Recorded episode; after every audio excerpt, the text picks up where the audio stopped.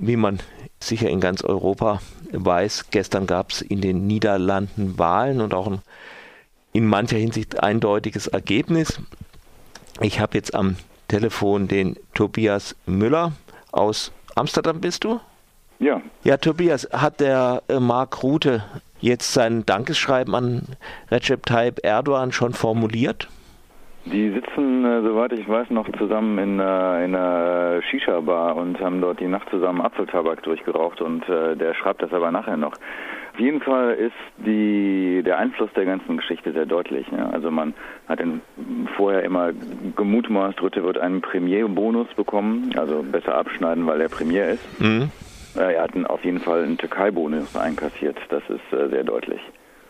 Nun war ja äh, das, also wo das Ereignis, vor dem irgendwie ganz Europa gezittert hat, waren die Möglichkeit, dass äh, Gerd Wilders die äh, stärkste Partei führen wird, hätte das geheißen, dass er auch Ministerpräsident wird. Also seine Partei, also die Parteien sind ja relativ verteilt. Also es gibt ja nicht so wie in anderen Ländern zwei große Blöcke, die jeweils mit 40 Prozent da irgendwie vormarschieren. Hätte er überhaupt eine Chance gehabt, Ministerpräsident zu werden? Nein, man wusste im Vorfeld, eine der wenigen Gewissheiten, die es im Vorfeld gab, war, dass Geert Wilders nicht Ministerpräsident werden wird, weil niemand, wirklich niemand mit ihm regieren wollte. Und der einzige, bei dem man das nicht so genau wusste, war Mark Rütte, der das auch relativ lange offen gelassen hat, bis ich glaube irgendwann in den Januar, Ende Januar mhm. vielleicht. Ähm, schätze ich, dass er zum ersten Mal sagte Nein, auch als der Druck um ihn herum immer größer wurde, sich abzugrenzen. Und er sagte Nein, ich werde nicht regieren mit der PPF von Gerd Wilders. Und nachher hat er das noch zweimal und auch in der Nacht vor der Wahl äh, gegenüber Wilders noch ähm, sehr deutlich wiederholt und unterstrichen. Also davon kann er eigentlich nicht mehr zurückgehen. Das heißt, das war klar, niemand wird mit Wilders regieren. Und ähm, er hätte nicht die nächste Regierung leiten können, demnach. Und auch nicht sonst darin vorkommen. Das sagt ja auch etwas über den Zustand der Niederlande. Nun waren die Wahlen ja auch noch in anderen Hinsicht ja, interessant, wie man es nimmt. Die linken Parteien, also vor allen Dingen die Partei der Arbeit, ein bisschen auch die, die Sozialistische Partei, haben ja große Verluste gehabt. Woher kommt diese Niederlage der Linken? Nun, die, die Linke besteht ja aus mehreren Parteien als den Sozialdemokraten. Die haben natürlich wirklich äh, eine epische Niederlage erlitten gestern und die erklärt sich aus ähm, drei Gründen. Einmal sehr aktuell, ähm, das kann man sich ausrechnen, wenn eine sozialdemokratische Partei, wahrscheinlich überall auf der Welt, mit einer sehr betont marktliberalen mhm. Partei, wie man hier sagt, in den See geht, also zusammen an die Macht kommt und in dieser Zeit ein derartig austeritätsfixiertes Programm durchzieht ähm, und sorry, äh, Sparpakete schnürt, die großen Teilen der Bevölkerung wirklich tiefe, tief einschneiden und, und äh, tatsächlich Schmerzen bereiten und das Leben versäuern, wie das, wie das geschehen ist, äh, im Zeichen der Haushaltsdisziplin und äh, mal wieder in Wachstum und Überschuss zu kommen, dann kann man sich vorstellen, dass die beim nächsten Mal einfach eine große Niederlage erleiden wird. Das ist genau, was der PayVDR passiert ist hier. Das ist sehr vordergründig. Dann muss man den, den Rahmen, den Kontext bedenken. Und darin ist einfach ähm, eine, eine Partei gekommen wie Hun Links, die natürlich durch viele Faktoren einfach in der Position war, den Sozialdemokraten noch mehr Wähler abspenstig zu machen. Und dann kommt noch ein struktureller Grund dazu, dass die Sozialdemokraten eigentlich seit 15 Jahren ungefähr in einer tiefen, äh, existent, nicht existenziellen Identitätskrise sich befinden und quasi immer noch sich nicht erholt haben von ähm, diversen Sachen, die davor passierten, wie dieses Ringen um den um den Kurs, äh, was man mit dem dritten Weg äh, oder oder New Labour oder in Deutschland mit der neuen Mitte bezeichnete. Also Sozialdemokraten waren hier in den 90ern auch an einem, einem großen Liberalisierungs- äh, und Ausverkaufskurs äh, beteiligt mit der gleichen Regierung, mit der sie nun auch ähm, vier Jahre die Regierung gebildet haben. Und von diesem ja, Richtungs, Richtungskampf und der Idee, wo wollen wir eigentlich hin, oder zurück zur Basis oder doch in die liberalere Mitte, ähm, davon haben sich die Sozialdemokraten eigentlich nie erholt. Das heißt, wenn dann ein paar Faktoren zusammenkommen, wie jetzt gestern geschehen, äh, mhm. ist das das Ergebnis. Jetzt hat ja eine Partei stark zugelegt, auch wenn sie äh, bei weitem nicht vorne ist. Das sind die niederländischen Grünen. Kannst du dazu was sagen?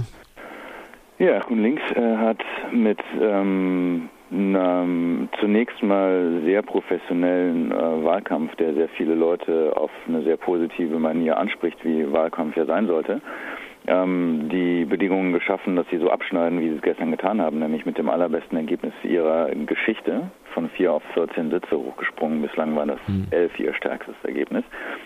Das heißt einerseits ein ansprechender Wahlkampf, der ähm, sehr breit eigentlich äh, und man kann auch sagen ein bisschen ähm, nicht konturlos, aber, aber sehr inklusiv ist im Sinn von, dass das in den naja, den, den großen Parolen, die jeder Wahlkampf nun mal so mit sich bringt, eigentlich ähm, nicht so scharfe Formulierungen drin stecken.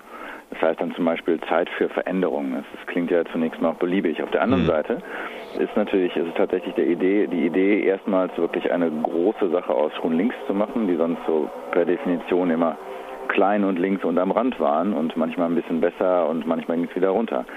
Ähm, dazu hat man aber wirklich ein inhaltliches Programm, das tatsächlich an Schärfe gewonnen hat und eine deutliche Abgrenzung hat zum eher liberaleren Kurs zum Beispiel der Nuller, Nullerjahre, der als Grün-Links eher eine linksliberale Partei wurde. Davon grenzen sie sich deutlich ab inzwischen, also schärferes soziales mhm. Profil.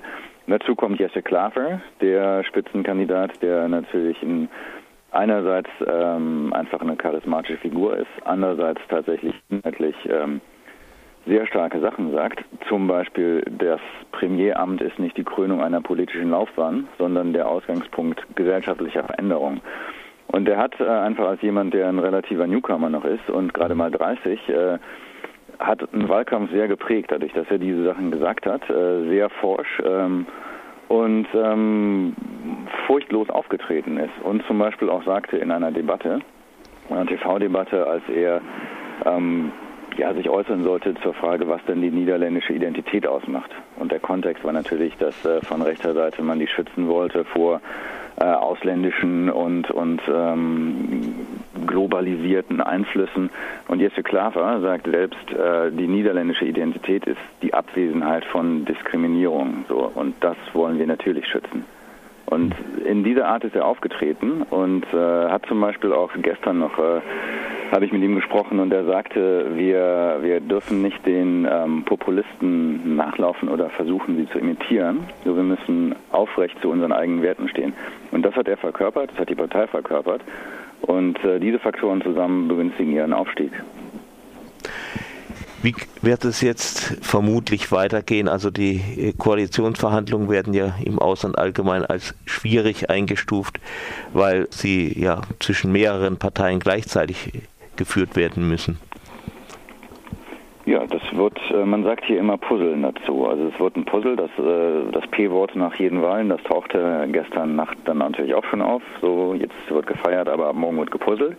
Und das läuft natürlich darauf raus, dass man eigentlich eine Partei, eine Regierung, eine Koalition von vier Parteien braucht. Denn klar, Faith Day von Mark Grütte wird äh, den Premier stellen. Grütte bleibt Premier, das ist eigentlich sehr sicher. Dann gibt es die Christdemokraten, die sind auch mit im Boot. Ähm, die 66, die liberale Partei, die dürften auch dazu stoßen und die sind aber zusammen, ähm, wenn ich richtig gezählt habe, liegen sie vier Sitze unter der erforderlichen Mehrheit von äh, 75 Sitzen oder 76 Sitzen. Es gibt 150 äh, Abgeordnete im Parlament. So, dann brauchen sie natürlich noch eine neue Partei dazu, eine vierte Partei. Und das zum Beispiel könnte Grün Links sein. Grün Links ähm, ist zum Teil sehr willig zu regieren auf jeden Fall und haben auch im Zuge dieses neuen Selbstverständnisses den Anspruch, wie wir sind keine kleine Oppositionspartei mehr, wir können dieses Land regieren. Jetzt können Sie vielleicht mitmachen, man wird Sie bestimmt fragen und dann ist natürlich spannend, wie viel von diesem neuen Elan, der jetzt äh, bei Grünlinks gerade entstanden ist, kann rübergebracht werden, äh, kann gerettet werden in eine solche Regierung. Ich war gestern Abend noch auf Ihrem, auf Ihrem Wahlfest, auf Ihrer Wahlparty und sprach dort mit äh, jemand, mit einem Amsterdamer Abgeordneten des, des Stadtrats hier, der aber sagte, wie klar will äh, die Spitze will äh, gerne mitregieren, aber wahrscheinlich wäre es eigentlich besser, wenn wir in der Opposition weiter wachsen und das, was wir aufgebaut haben, ähm, weiter pflegen und uns unser Profil dementsprechend weiter schärfen. Das heißt, äh, Links äh, könnte eine ziemlich spannende Rolle und entscheidende Rolle bei diesem Koalitionsprozess äh, bilden. Dann danke ich dir für das Interview, Tobias. Tschüss. Danke dir auch. Tschüss, schönen Tag.